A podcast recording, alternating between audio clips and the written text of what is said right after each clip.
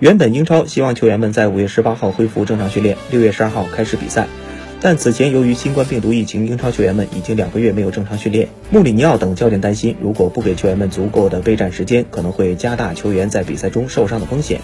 热刺主帅穆里尼奥坚持要求，在恢复训练后必须给球员们至少一个月的时间，才能为重启英超做好准备，而不是原计划中的三周时间。穆里尼奥的这个建议得到了其他一些英超主帅的支持。穆里尼奥执教的热刺本赛季遭遇了很多伤病，在疫情期间，热刺的伤员们纷纷康复，但穆里尼奥显然不愿让自己的球员们拿健康冒险。